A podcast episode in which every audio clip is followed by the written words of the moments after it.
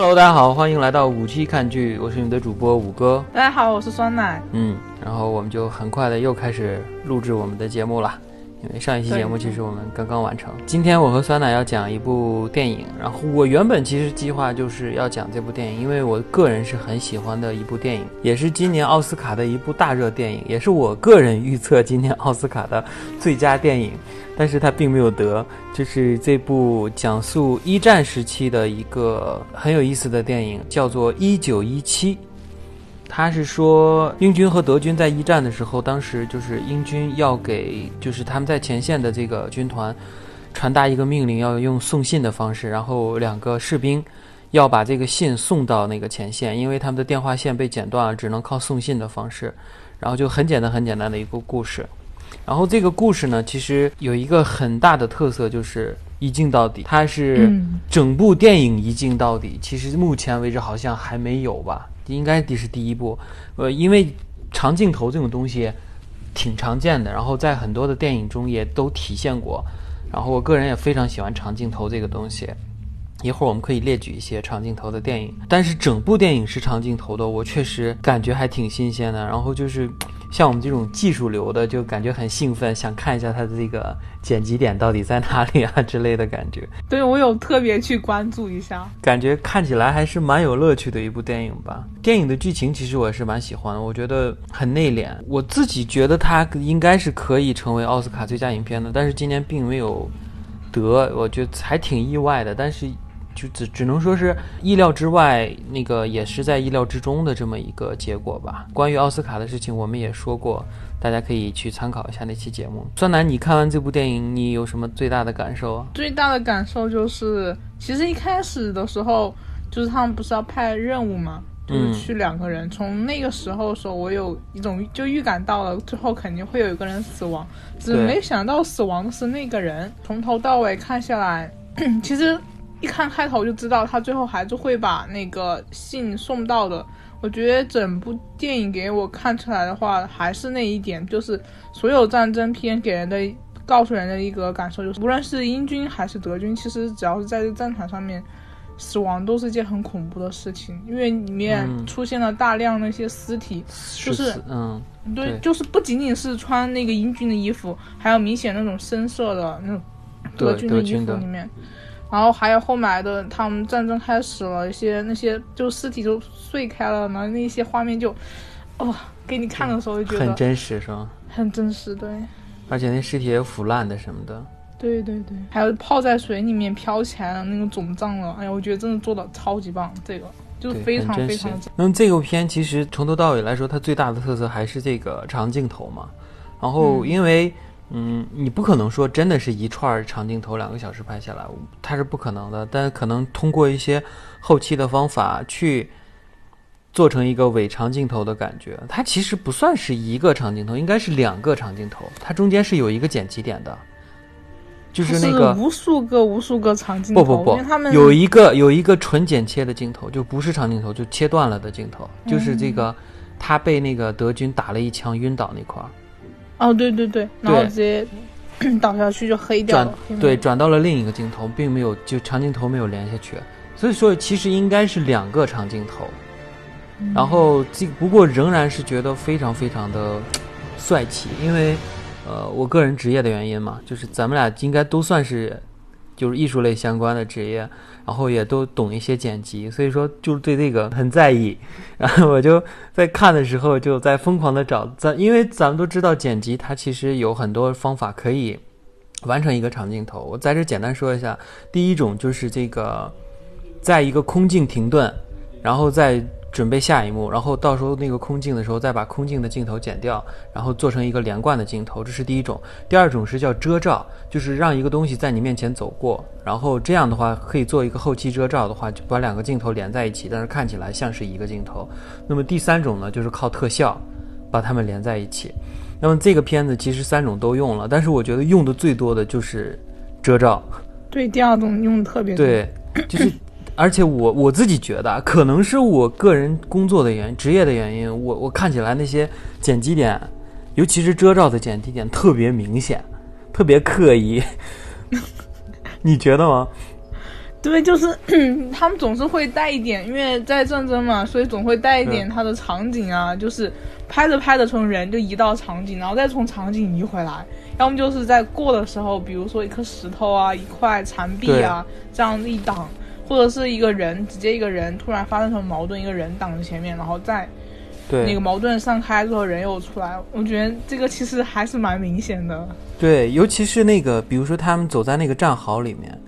因为你看很长的一道战壕，两个人边说话边走，其实不可能真的串那么长的台词。所以说中间有有那么一两个特别明显的，就是一一个一个人走过去，把整个画面都挡住，然后又走过去，那样这样的剪辑也特别多。而且他们比如说，就是你刚才说死尸，他们穿那个呃，就是那个雷雷区的时候，然后会有一个特别明显的那个，就是那个大炮，就整个挡住。还有还有一个就是他们老是进一个很黑的地方，你发现吗？就是比如说他们进一个屋子以后，整个就黑了，完全看不见。但是那个黑估计就是半秒都不到，就一瞬间的黑。就是因为我们知道可以后期剪辑嘛，所以说他那一黑的话就可以做很多事情。还有一个我觉得特别有意思的就是，就是他们是两个士兵嘛。布莱克死的时候，他当时就是那个脸其实是肉色的，然后那个地方做了好几个遮罩。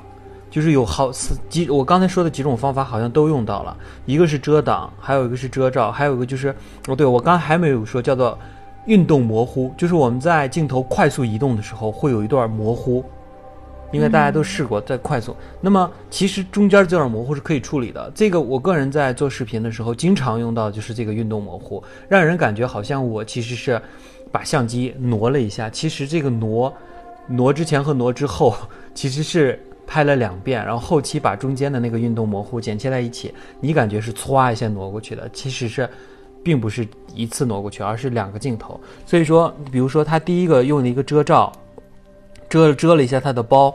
然后这是第一个，第二个是他一个快速模糊切到了一个运动模糊，切到了一个另外一个两个人对着他说话，再切回来，这种地方也可以做剪切。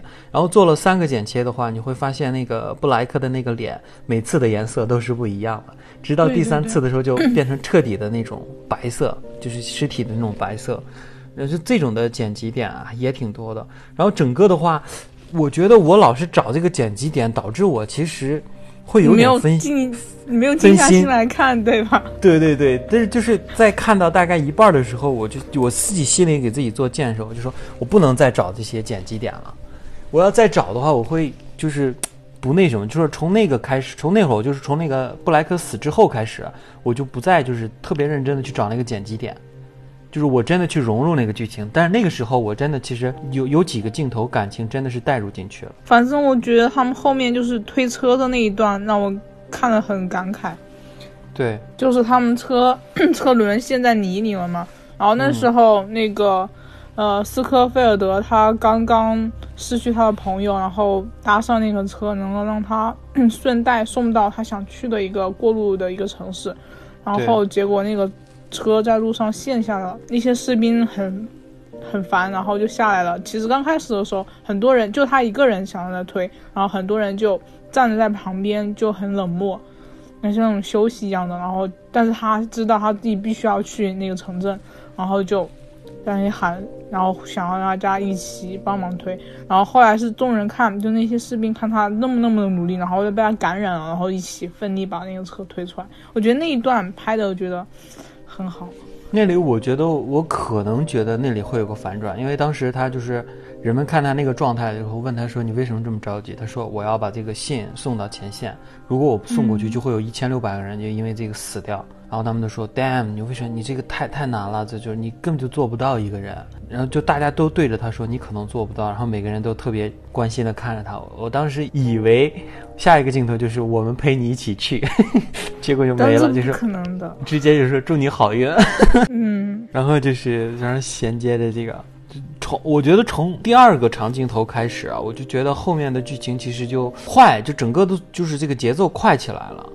就是感觉，你看他们刚下车就碰到了狙击手，然后刚碰见狙击手就进入了那个，就是那个敌区，进入了敌区，刚追杀完，好像就跳一跳河，出来就是 到地方了，就觉得就到了那个树林。对，德国人和这个英国人离得这么近吗？我当时心想，然后反正就是这个倒是嗯，怎么说呢？毕竟是长镜头，也没法就是也是蛮近的。他们是德军在法国的这个地方，然后开始的作战。对。可能感觉也是为了长镜头吧，嗯，然后就反正只能这么处理，然后就是一一气呵成的就把后面这一段串下来。你在这个整个电影里面有哪些场景你自己比较感慨？就是后来他们不是受伤了嘛，就是他在那个城镇里面，然后遇到了那个女孩，女孩，然后但不是女孩，我想说后来他告诉他那个他想要找那个地方在哪儿，说往哪个地方走，那边有片树林，就是在那儿，然后。他就说：“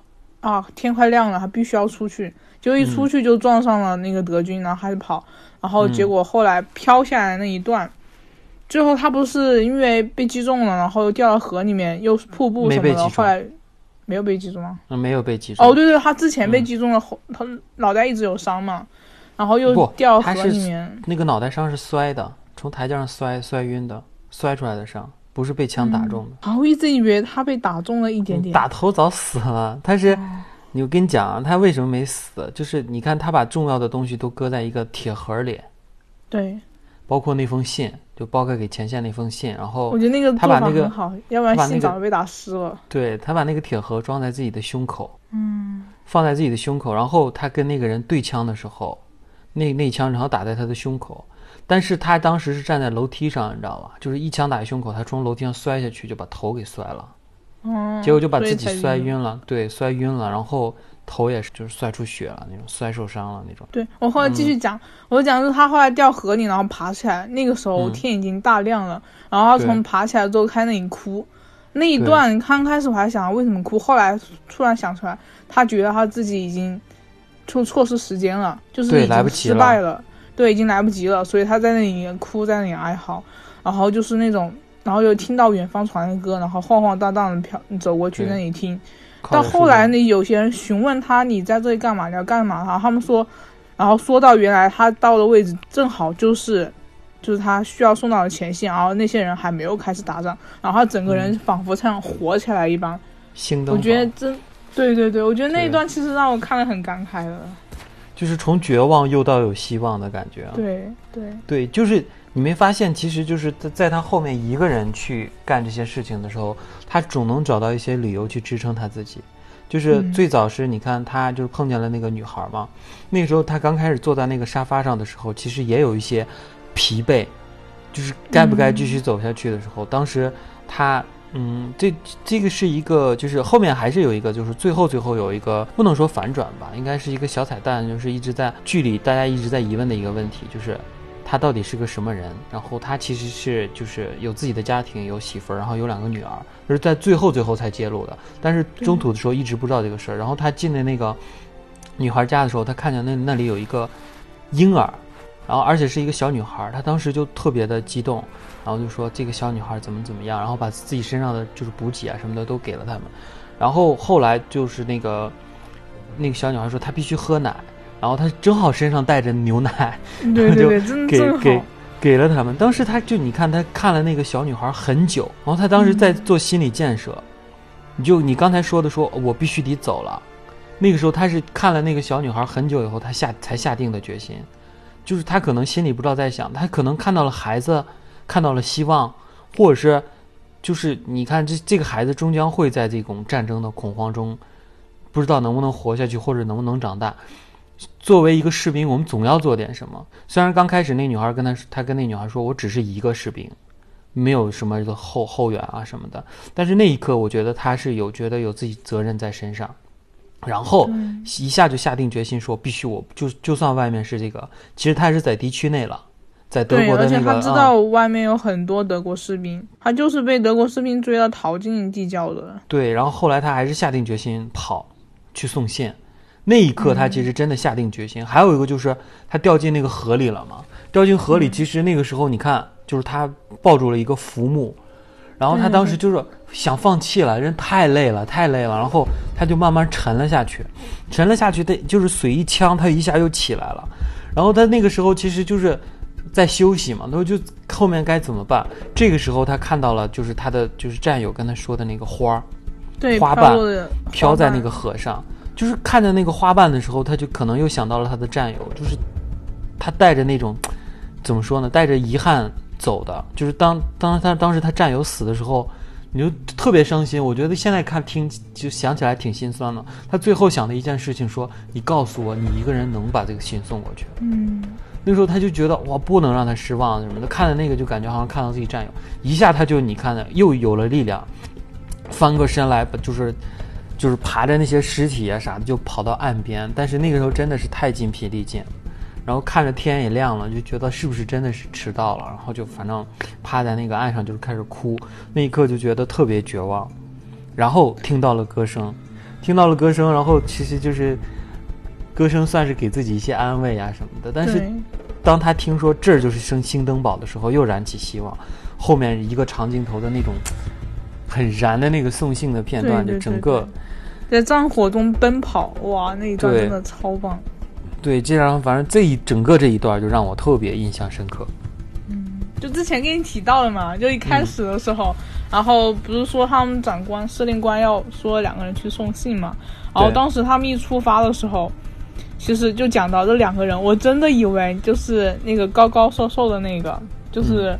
呃，斯科菲尔德他可能会去世，因为他一出战壕的时候就被那个铁丝网那里刮到手了嘛，刮到手还不说，结果还不小心把手受伤的手撑进了尸体里面。对我当时在想，哇，感染了，完了，这个人肯定要死定了。后来又在那个跑到敌区里面他们的战壕的时候，那个老鼠碰到了地雷线嘛，然后还有被。埋着了，我就想，哇，这这又是受伤，又是被埋，这人是不是就死定了？对，没有想到他最后是活着了，没事。然后反而他的朋友就是要去找哥哥那一个，反而去世了。对，然后就是还有一个，我觉得就是挺印象深刻，就是那个战壕，就是他们当初在英国那个战壕，其实走了很长一截嘛，然后就是翻翻过战壕，然后去跑到那个德军的那个战壕里。然后你再看他们英军那个战壕的时候，就是一个特别简陋的战壕。对对对。然后每个人都是那种趴在那个地上，或者是蜷在角落里面，就这样。然后没有一个专门的休息地区。对，然后你看他们翻过那个就是英国战壕，努力的跑到德国战壕的时候，才发现，至少我刚进德国战壕就觉得哇，这个战壕立马就感觉比他们那个先进很多，因为至少它是砖砌的那个战壕。对。就一看就有装修的那种战壕。然后更宽，然后而且更深的那种感觉，就特别好。然后后来那个战壕居然还有宿舍，对呀，还有宿舍，高低床，高低床。然后哇，就立马觉得他们当时那种反差就特别明显，就感觉德国的明显要好很多的那种感觉。然后他们就说：“我天呐，这是德国人居然就是他当时说了句什么？说他们的老鼠都比咱们那儿的肥。”对 对，就是这种两个国家的这种军力的对比也挺明显的。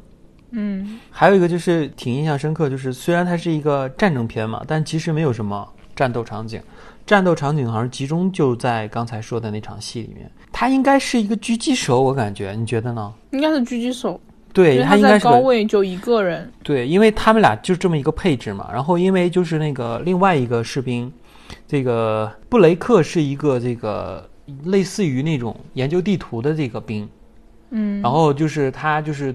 看地图啊，或者是走行程呀什么的，有点像那个前哨站的那种侦察兵。对对对，侦察兵。对对对，对他是一个侦察兵，然后一个侦察兵带一个这种狙击手，然后这个 Scarfield Scarfield 他是那个老兵嘛，然后这个 Blake 是一个 Blake 是一个新兵，然后一个老兵和一个新兵的这种配置还挺有挺有意思。然后这个老兵就是 Scarfield 他是这个狙击手，他其实就是怎么说呢，就是这种。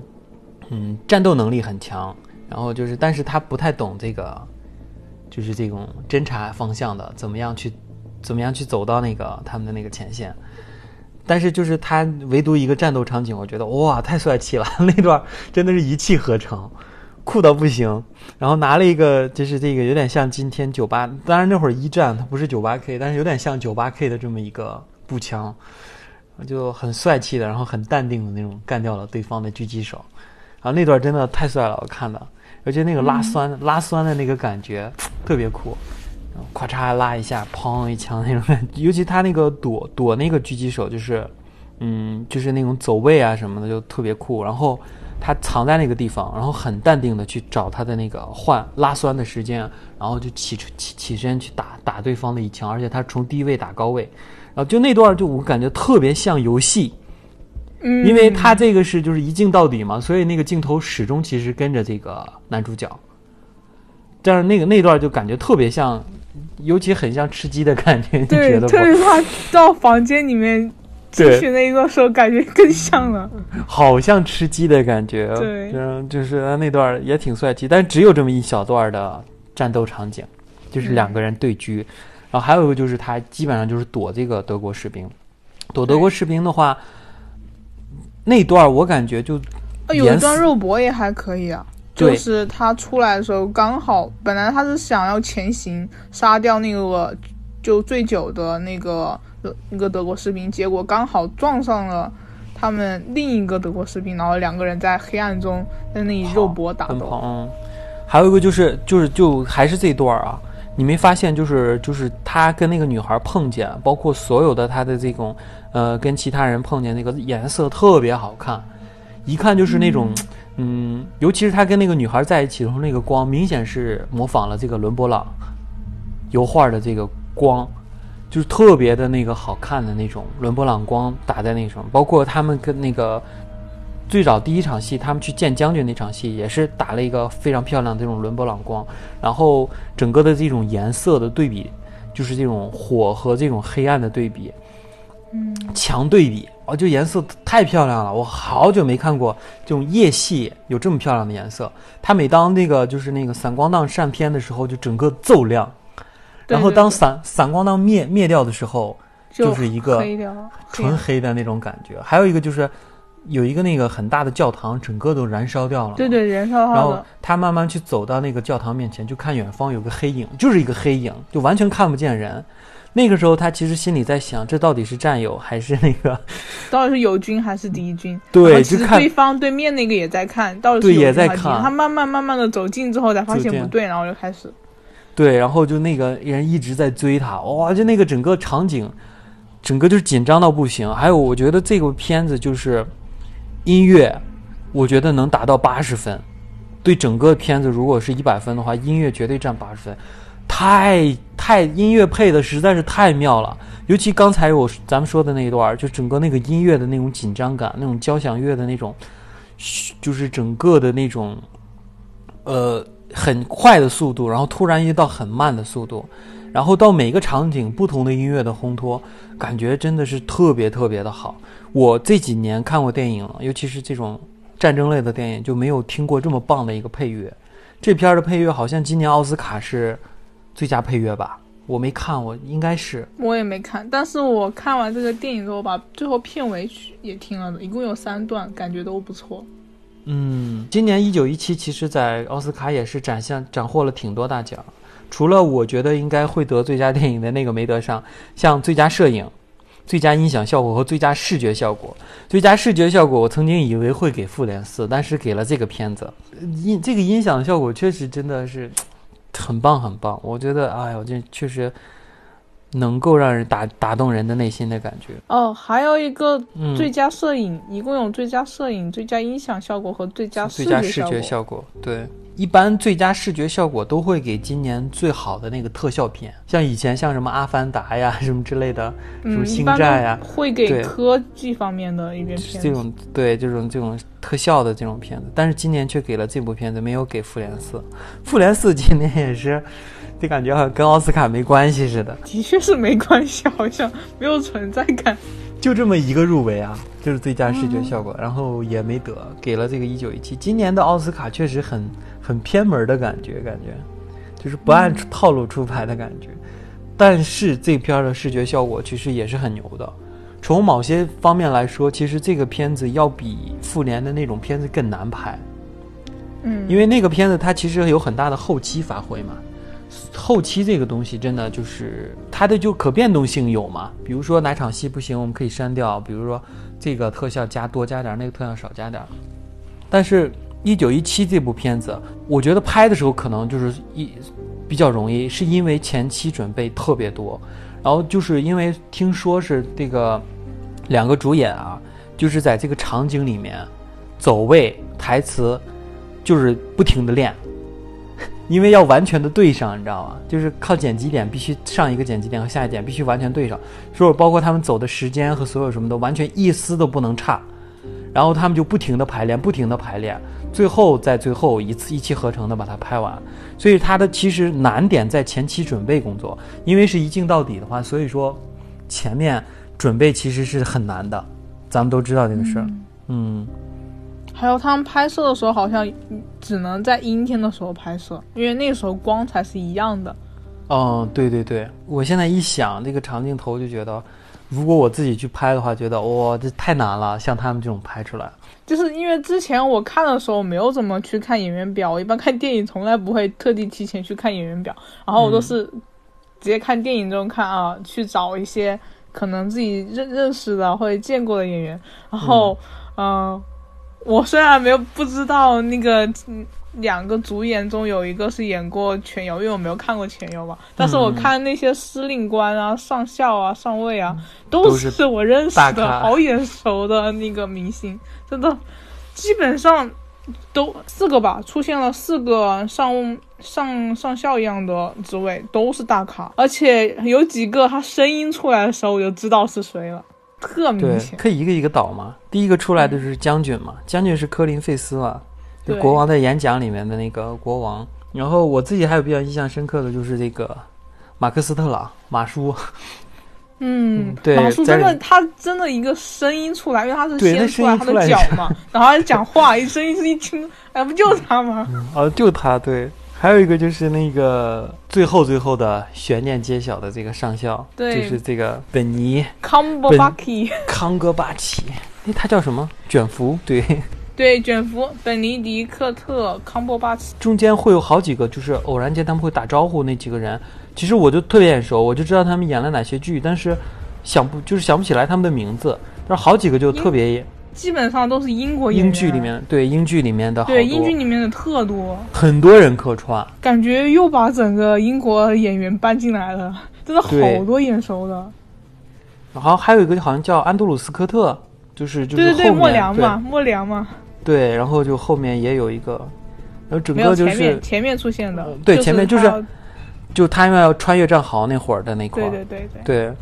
还就是还有这两个演员，其实就是这个男主角乔治麦凯，其实并不是很出名，但是这个布莱克是这个《权力的游戏》里色后的儿子，就是这个后来自杀的那个儿子。我觉得哦，《权力游戏》就一看呢，我一看他脸，我就知道他是谁了，太熟了。然后就是基本上除了男主演都是大咖。对，对。哎，我在想一个问题，就是就是他后面不是说那个，你你去你去你去那个跑找我哥哥。你说你你一看见他你就知道他是我哥哥，因为他长得跟我一样，就就比他的老一点，就比我老。他是不是一个演员演的？不是吧？不是吗？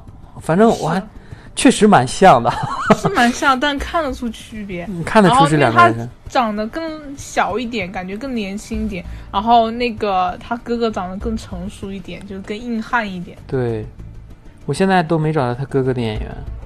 布莱克看着还是奶一点，然后就感觉是一个愣头青，然后一听上级给的命令啊，又是救哥哥，然后就就是那种 一副一腔热血的那种感觉。年年轻人嘛，对对，年就是愣头青的九零后那种感觉，我很我我就看他们俩的样子，就很像一个八零后和一个九零后的感觉，你有那种感觉吗？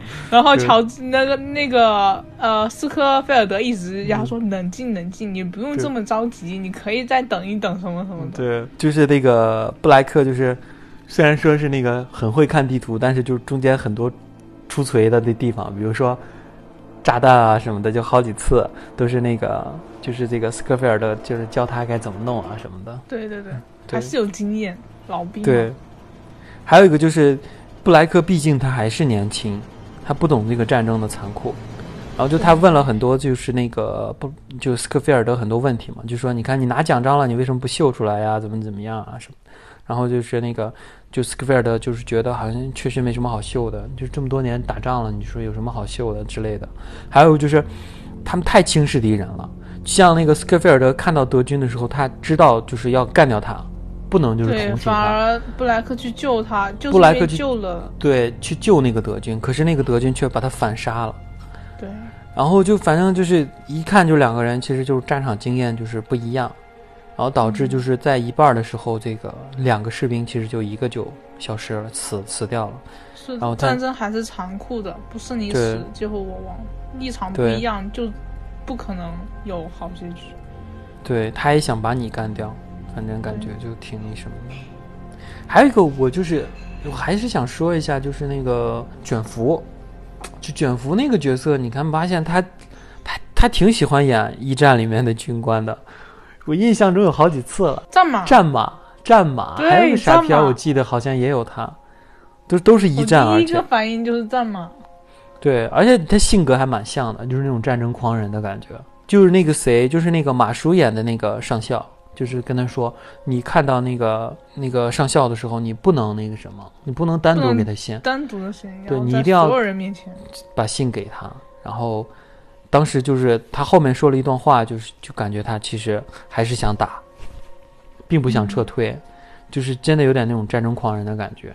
然后就是，反正卷福就一场戏嘛，这还挺印象深刻的。这里面还有谁你觉得表现的挺好？我还是喜欢莫良，安德鲁斯克特，就是去要去找一个，哎，他的职位是上上尉吗？还是什么？应该是那个，对，上尉，上尉，然后士官长之类的那种。对对对，然后就去找他，要他告诉他怎么从哪个地方出去到敌敌军的账号比较方便嘛。对，哎，那时候我觉得他的就是那种在前线混久了那种，已经看破了生死那种老兵，然后就知道啊，以前反正可能还有点很不满后方一直在后方那些司令官什么的，他们在后方就可以随便一个指令，就不用管前面人的，不考虑前面生死，反正就有种这种样子的蛮上头的抱怨，接地气的那种。老老士官的感觉，对，反正这个片子因为就是镜头一直怼着这个两个主演嘛，就是没有离开过，导致其实就是没有什么场景的感觉，然后其实其他人的表现就特别短，对，就基本上带不到其他人的镜头，如果带到他的镜头也是跟主角在一起的镜头，其实就是所有的其他演员其实就表现特别少，基本都是一场戏。嗯，好，没有超过两场戏的吧？除了马克叔，一个上车的，一个下车的，没了。嗯，其 他都只是见面讲话结束。对，完全是一场独角戏的电影。然后就这这一方面，我觉得还是挺单一的。嗯，但是相对也蛮考验演员的，这一点只能说真的要说很考考验演员的，基本上要靠他一个人撑起来这整个故事，然后还要是让大家有代入感。对，而且大段大段台词还不能 NG。对，对，那你觉得这部电影有什么缺点呢？缺点，嗯，今年奥斯卡，我就是觉得这部电影可能是奥斯卡最佳电影，但是他其实最后并没有得得奥斯卡最佳电影，就是还是我觉得有一些它的局限性吧。就像我刚才说的，其实虽然是一个长镜头有炫技的那种嫌疑，有点但是，对，但是它这个长镜头其实跟我想象那个长镜头不太一样。我是觉得它在剧情上还是有点平，就是起伏度没有那么的高。就是从开头你大概知道，就是已已经是一个看了开头知道结局的一个故事。嗯，然后中间的嗯发生一些事情，虽然是有起伏了，有那种那个痛点，但是并没有那么的强烈的对比。而且真的这个故事剧情从一看开头就知道结局了。对，比较老套是吧？对，比较老套。对，所以说。没有太大的新颖吧，它唯一的一个最新颖的地方就是在它的拍摄手法上面嘛，一镜到底。对，画面和音乐都很棒。嗯，但是我就觉得，我我最早说长镜头的时候，我真的是没想到他这么拍。其实我觉得这个长镜头就是我知道它很难拍，但是我觉得就也能拍出来那种感觉，就是那种普通的长镜头，他就一直跟着男主角嘛，就是一直跟着两个主角嘛。也没有说离开过，或者是是切，因为一说长镜头，哎，你自己就是在你的印象中最印象最深的长镜头是哪部电影？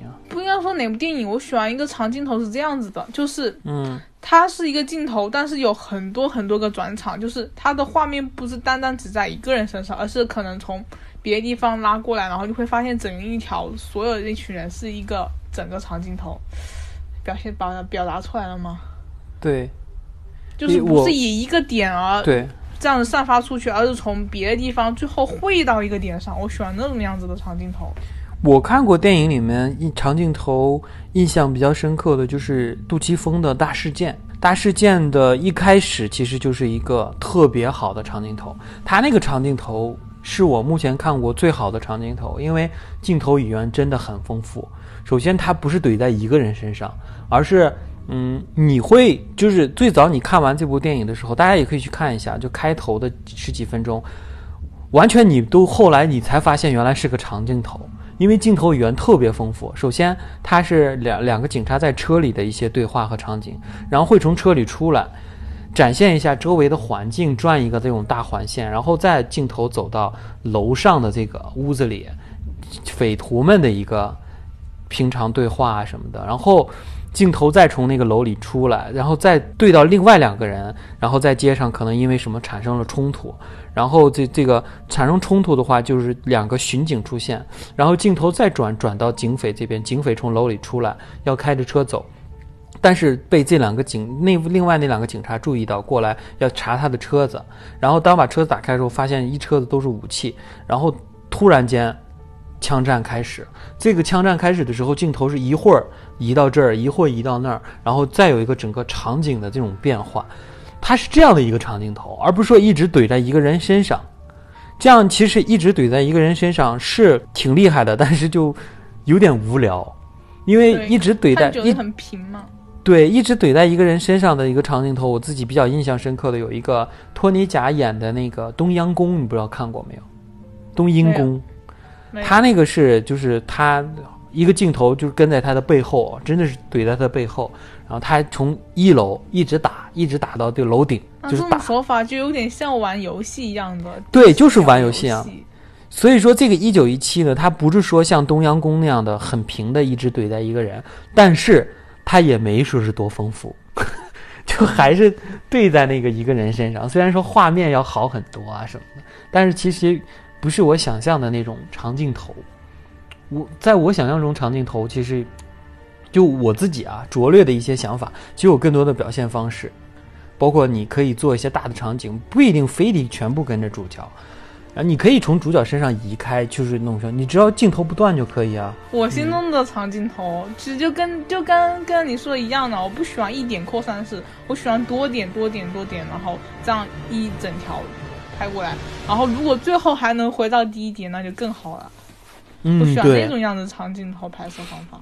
还有一个就是它中间其实有一个切镜嘛，就是刚我们说的那个，他被一枪打中，然后他就倒在那儿晕在那儿。我觉得其实那个长镜头是不是可以直接把镜头对在他的脸上，然后做一个延时，黑夜过去了，然后天又亮起来，这种时间的那种变化，然后他咵一睁眼，然后继续下一个镜头。这个东西完全可以用特效做出来，然后但是它直接就切镜，那个切镜我真的不知道。你既然要做到从头到尾的一个长镜头，为什么在中间做一个切镜呢？我在想是不是由于就是前面嘛，前面的时候他们还是两个人，所以都以两个人什么交互，其实那个时候的镜头就是有旁边镜头的还多一点。到后来那个。呃，布莱克死亡之后，就基本上画面上就只有那个斯科菲尔德一个人了。我在想到那一段时候，就是从布莱克死亡那个为节点，导演的所有重心是不是就以把我们所观众所要看的视角，就去整个替换到了那个斯科菲尔德的视角，就以他的视角来去在阐述后面整个剧情。我想后面是不是导演是不是有这种一个想法在里面？嗯，但是你前面很多镜头还是怼在他俩身上，并没有说是多丰富。比后比后面会好一点吧？后面基本上看不到什么其他的了。对对对，对，之前还有一些两个人后来切来切去啊，这种感觉。对，嗯，然后这点我觉得还有还有一个，就我觉得不太好的，就是还是太单一了，你就觉得好像他从我们楼下走了一圈的感觉。你有那种感觉吗？就是几个场景，我觉得是为了为了那个连接吧，总是感觉好像很快，就好比有就是那一段嘛，就是布莱克死亡那一段，不是飞机，然后冲过来，然后他们去救人，然后那个人反而把他反杀了。于是那个呃斯科菲尔德抱着布莱克那一段的时候，然后突然感觉到，就是最后布莱克死亡，他还抱着他，然后感到身后有人，然后先是来两个士兵，然后镜头慢慢的切，然后就就是一墙之隔，就是一个建筑之隔，一切划过去，又有人在那里那个尿尿，然后旁边又是很多很多车。然后什么样怎样？其实那一段的感觉，突然之间感觉时间流逝像是缩短，就是上一秒布莱克刚刚断气，下一秒其实有很多那个士兵就在旁边。对。但其实中间的就是为了连接起来，感觉把整个时间的给人就是观看者时间的感受缩短了很多很多。还有最后三个场景实在是离得太近了，我觉得就你看他从那个就是那个飞机坠机那个地方到了那个。就是那个德军那个站前哨站嘛，但是你没发现这节特别短吗？他坐车也就坐了一分钟、两分钟的感觉，就感觉因为长镜头的，我觉得就是一个长镜头弊端嘛，就是整个时间的感觉就是变缩短了。对，然后他从那个走了很久很久才，他从德军阵地跳到海里，然后从海上飘到另一个岸边，也很很快就到了，然后就到了英军阵地了。嗯，就。当初你记不记得他们说他们要走八个小时才能到？反正在我看来，时间过了最长的就是他被击中之后黑了，然后再起来，然后天空变暗了。这个时候我才感受到原来时间的流逝。前面的所有镜头我都感觉不到时间的流逝。对，很快，就是反正也是确实长镜头的好也有弊端，就我觉得弊端就是在这儿，就觉得好像发生的太快了，一切。对，我就觉得好像你刚你从这儿到就到那种没有这种距离感，尤其是这种空间的距离感，其实特别的不足。对对对，对。还有一个我自己就我没看懂啊，我看了好几遍，我就觉得，就是他后面是不是把自己的那个勋章给了他的哥哥？没有，他是他勋章很早之前就就是小兵，就是那个新兵布莱克是没有勋章的，但是好像一般士兵他都会有一个。像美国士兵不是有狗牌吗？就是一个真验证自己身份的一个东西，所以一般就挂在脖子上。我知道他他拿了他的戒指和他的那个狗牌，我知道。然后，但是他其实给了好几个东西给了他哥哥，其中好像有一个勋章，就是他的勋章。他虽他虽然在骗那个布莱克说他那个勋章要不就是丢了，刚开始说丢了，后来他又说换酒了，后来又说怎么怎么样，但其实他一直是留着的。你有看到绶带吗？勋章上面不是都有绶带吗？对我，但是我觉得他给的好像是一个牌牌的感觉，我没仔细看，我看了好久看不清楚，主要是布莱克说了一句话，你记不记？得？他说：“为什么不留着呢？将来他 死了，这个这个血的，就是这个勋章送到家里，家里人会觉得很光荣。”啊，对，啊，他说过这么一句话，然后我就觉得是不是？反正我自己没看懂，反正就是就这家。还有一个就是，我记得他好像从布莱克身上拿了两封信吧？嗯。一封是交给那个的，然后还有一封是啥呢？是他母亲吧？他说他会给他母亲写信，但没说是拿什么信。就是布莱克死的时候从胸口掏出一封信嘛？那信是什么信呢？我也没交代。我以为那封信是那个，就是他们要给那个将，就是前线的那封信，结果不是。就浩浩，又从他身上掏出一封那个信。他先是从胸口掏出了一个照片，被染红了。后来又从没有最早就是布莱克自己没死的时候，他掏出一封信嘛。嗯嗯，对，那个那那段也不知道后来那信到底是什么是什么东西没说。我觉得那个看的有点疑惑。反正就是总体来说，我觉得还是很流畅了。整个片子长镜头的好处就是你可以很流畅的看下来，没有尿点。不让你去，对，就是感觉拉着你不让你走的似的。对，就是甚至我不敢不敢把眼光从旁边移开，是吃个东西什么的。是的，生怕错过了什么。对对对，因为长镜头感觉好像就就感觉看了一场戏的感觉。嗯，对，其实这个片子是听他们说，我看了一下幕后花絮是六十场线的，它有六十个剪辑点，但我们好像一次就拍个三四分钟吧，好像拍不了太久。然后就切到剪辑点上，最后再从剪辑点再继续拍。然后我还也看出一些破绽，就是有时候剪辑点突然切过去的时候，能看出两个人其实有一点变化。最明显的就是我刚说那个，从一个那个一个炮一个炮车从他面前过去，还有一个就是他们穿过那个门，就是那个树就树林的那个门，都特别明显，两个人动作有区别。嗯穿过前和穿过后的动作，嗯，反正嗯。对，就那块儿就是有点站站位啊什么的，感觉有点怪，就是你也说不出来是什么，但是觉得有点怪异，就不像是那种感一镜的感觉，反正就是那块儿。不过还是电影本身吧，不过整体的质量还是非非常强的，尤其最后那种大冲锋的那种感觉，然后给一个大场景的那种感觉，然后他在那儿奔跑，就是说加上这种音乐，交响的那种音乐，就还是很震撼的。对我那时候还分心看了，不是有一些士兵撞上他吗？有有有一个撞上他不起来了，对我当时看到了，对，我也知我也记得你只是，跟他撞上了，你起来继续往前冲啊！好像 撞的还挺厉害，那个人，对可能真的撞疼了。然后就是，而且他那个在战壕里走的时候，看到各种士兵那种人生百态的那种感觉，也挺有意思的。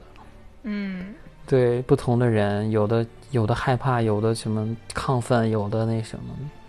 还有到后来他去后面去想找他哥哥，就找布莱克哥哥，然哦后穿过那个医疗医疗站吧，就那一对块，送那些各种各样伤残的士兵啊，啊，看那些这缺断，缺胳膊基本上断腿的，都是，对啊，都是血肉模糊的对，啊。反正这个场面还挺直白的。这片儿好像没说是要在国内上吧？要上吧？要上这些镜般国这些内这些镜头该怎么处理呢？删掉能？上吧？中国之前不是拍了一个叫什么？呃，红海行动。对对，那里面就很有很多血腥但我觉得这个可比那个血腥太多了。那个就是你能看出来是那个啊，对这个片儿，我就觉得那些死尸还挺真的，不像是道具。就是像你刚说那个红海行动，人一样。包括当初的拯救大兵瑞恩啊什么的，你会觉得哦，你看就是这种假的那种，挺有能看出一点点假的感觉。有些尸体一看就模型的感觉，但这里面的那些尸体啥特别真，对我真的以为真的是是真的人在那里尸体飘着，但后都做的真的很真。很真，对。包括他那个就把手怼进去的那个尸体，还有他们碰见那种嗯枯萎的尸体，还有人们啃的那，就是老鼠啃的那些尸体来的，就好真。包括那些浮尸什么的，我觉得那你跟种浮尸做的是真的好，那个泡着的那种。我不知道那是真人还是浮尸道具。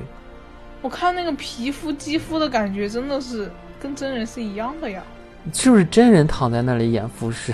就真的就反正看不出来是吧？嗯，对，真是看不出来，还挺嗯，反正就这些吧。我感觉这个电影反正也是我自己还挺期待的。我觉得它可能会成为奥斯卡最佳。哎，你预测今年奥斯卡最佳电影是哪部一般看奥斯卡奖最关注的其实就是外语片奖，啊、是外语因为我喜欢看那种比较选择性更多一点的，就各个国家的那种电影，然后再选一个最好的。我觉得那种的电影是最有看头的。我一般看奥斯卡奖喜欢看外语片，就是那种外语片奖。嗯嗯，对，今年其实就好多东西就特别的想不通，就不是说《寄生虫》该不该得最佳影片的事儿，就是他之前为什么要把这个最佳外语片给《寄生虫》呢？对，我也觉得那种重复的，我觉得真没必要对要。你既然要把最佳影片给《寄生虫》，对吧？把最佳导演给他，能理解，对不对？但是你为什么还把最佳外语片给他呢？那其他的外语片怎么想？是啊，就是如果我评最佳外语片，哦，OK，那你把最佳外语片给了《寄生虫》啊，行，挺好的，大家都鼓掌什么的。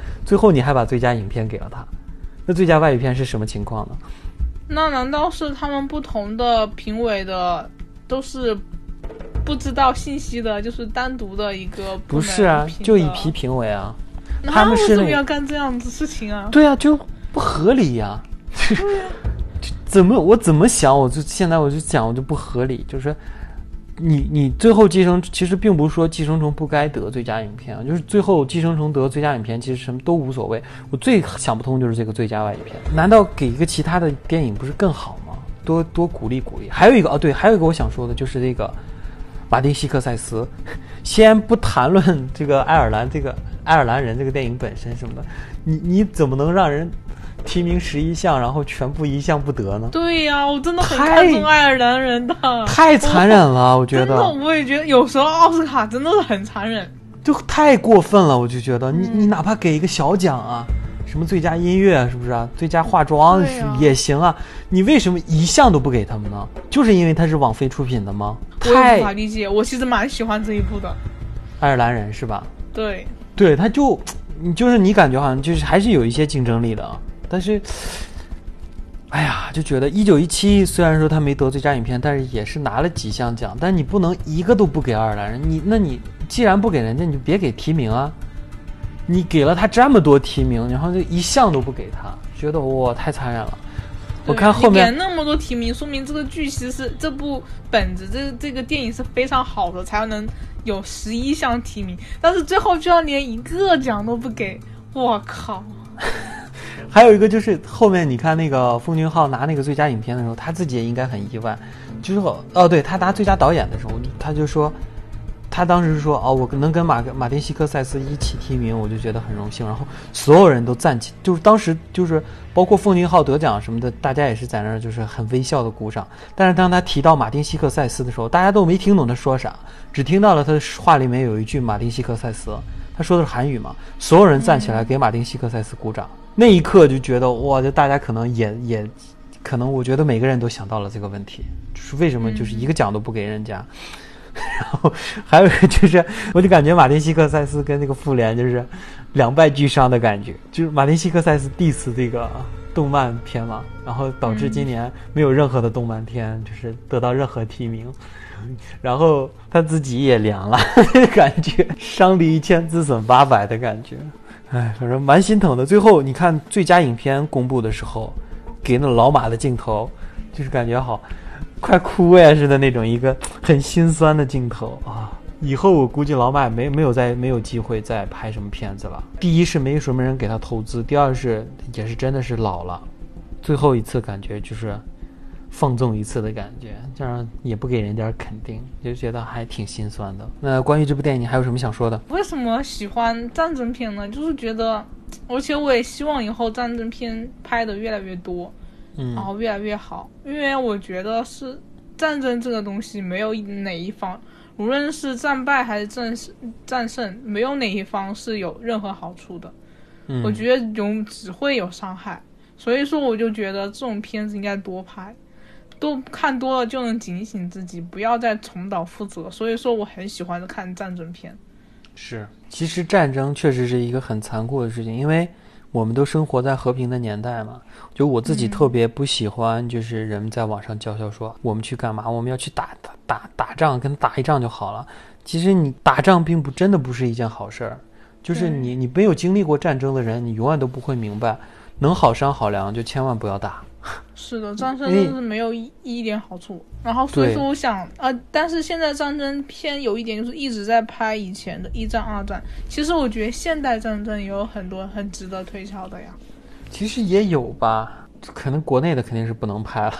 嗯。但国外的现代的类型的也有，像什么《黑鹰坠落》呀什么的这一类的。嗯，但是最近几年很少啊。最近几年要拍的基本上还是比较。注重在那个世界大战上面，W 一、W 二，但是我觉得近代战争一些或者小小地区的战争或者发，比如说，就是其实现在是小地区爆发战争蛮多的，我觉得这个也还是蛮有排头，什么种族歧视啊，或者是地域的利益纠葛啊什么的。嗯，是，基本还是以美国为主角嘛。嗯，基本上现在战争就是跟他有关嘛。对。